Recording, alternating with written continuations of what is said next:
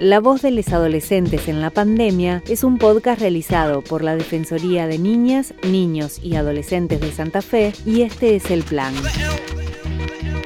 Es un espacio para que los jóvenes participen y se expresen en medio del aislamiento social preventivo y obligatorio.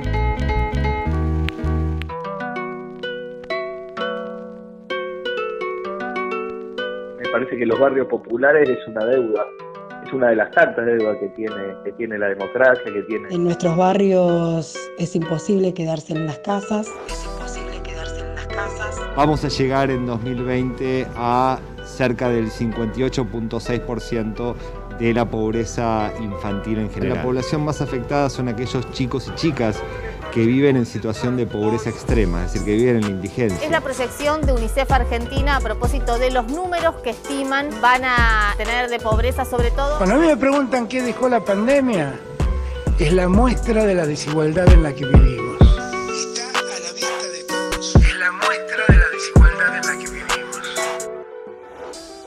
Episodio número 3. La cuarentena en los barrios. ¿Cómo pasaste la cuarentena en tu barrio? Estaba la calle? ¿Recibiste ayuda del Estado o de tus vecines? ¿Costó más el día a día?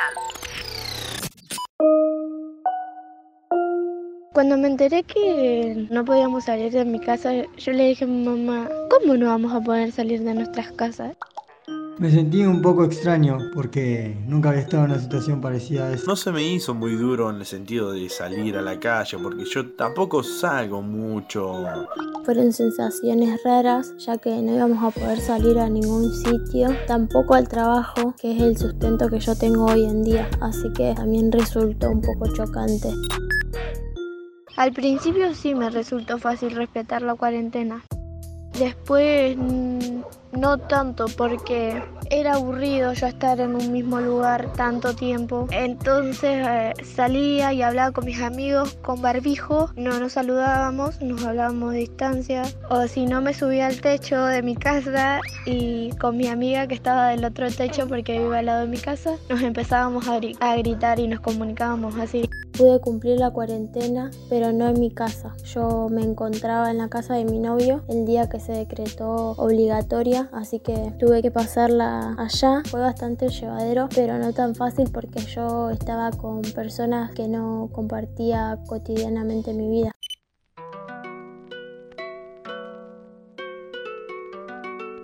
La cuarentena la pasé con mis padres y mis dos hermanitos. Tenemos una casa muy amplia, digamos, en el sentido de que cada uno tiene su pieza, tener un, patio bastante grande. La cuarentena la estoy pasando en mi casa con mi mamá, mi papá, mis tres hermanitos y mi abuelo y mi tía que se quedó sin, sin dónde vivir y mi mamá la trajo a mi casa.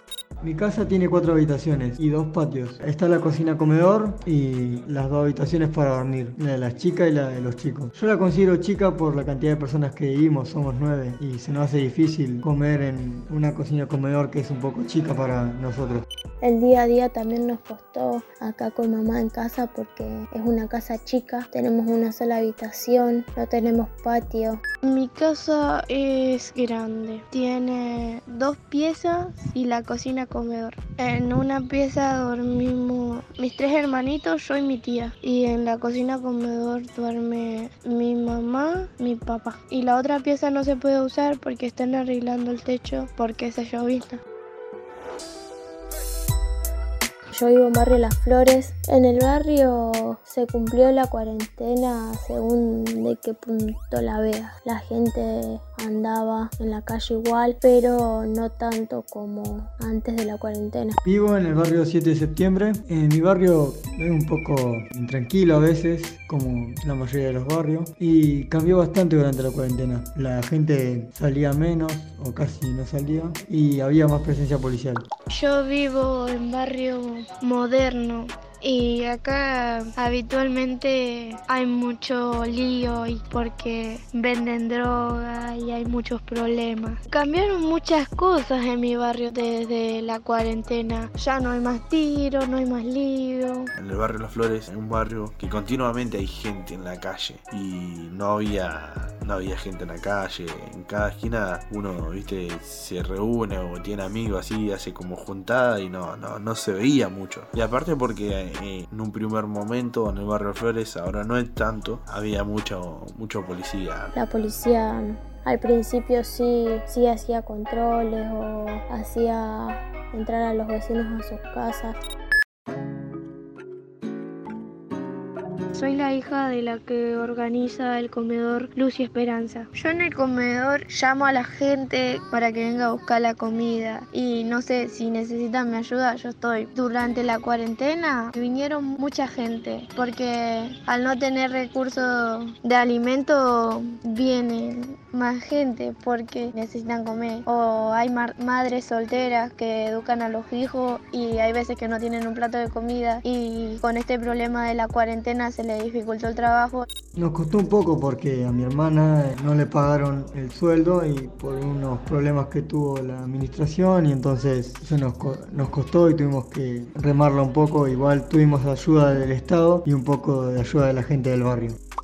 La cuarentena me cambió más que nada en el tema económico. Yo vivo con mi mamá las dos solas, ella es empleada doméstica y no, no pudo trabajar en toda la cuarentena. Nos afectó mucho económicamente porque tenemos que comer todos los días, si bien recibimos ayuda del CCB con una caja mensualmente, no nos garantiza eso todo lo demás, no poder pagar las cuentas que uno, uno tiene desde antes de la cuarentena. También eso nos preocupa mucho por el tema de que somos muy responsables nosotras y ahora bueno no, no, no es tan posible ya que primero pensamos en, en comer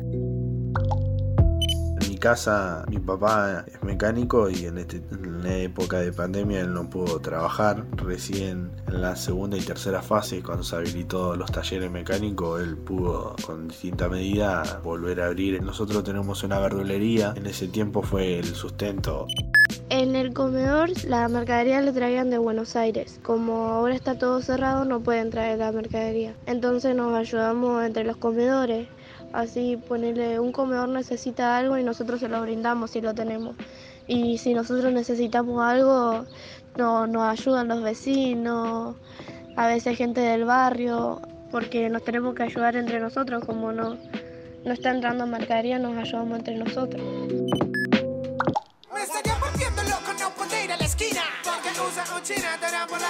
Participaron de este episodio. Soy Diana Fernández. Nahuel Gustavo Vallejos. Lucas Soneiro. Candela Basualdo.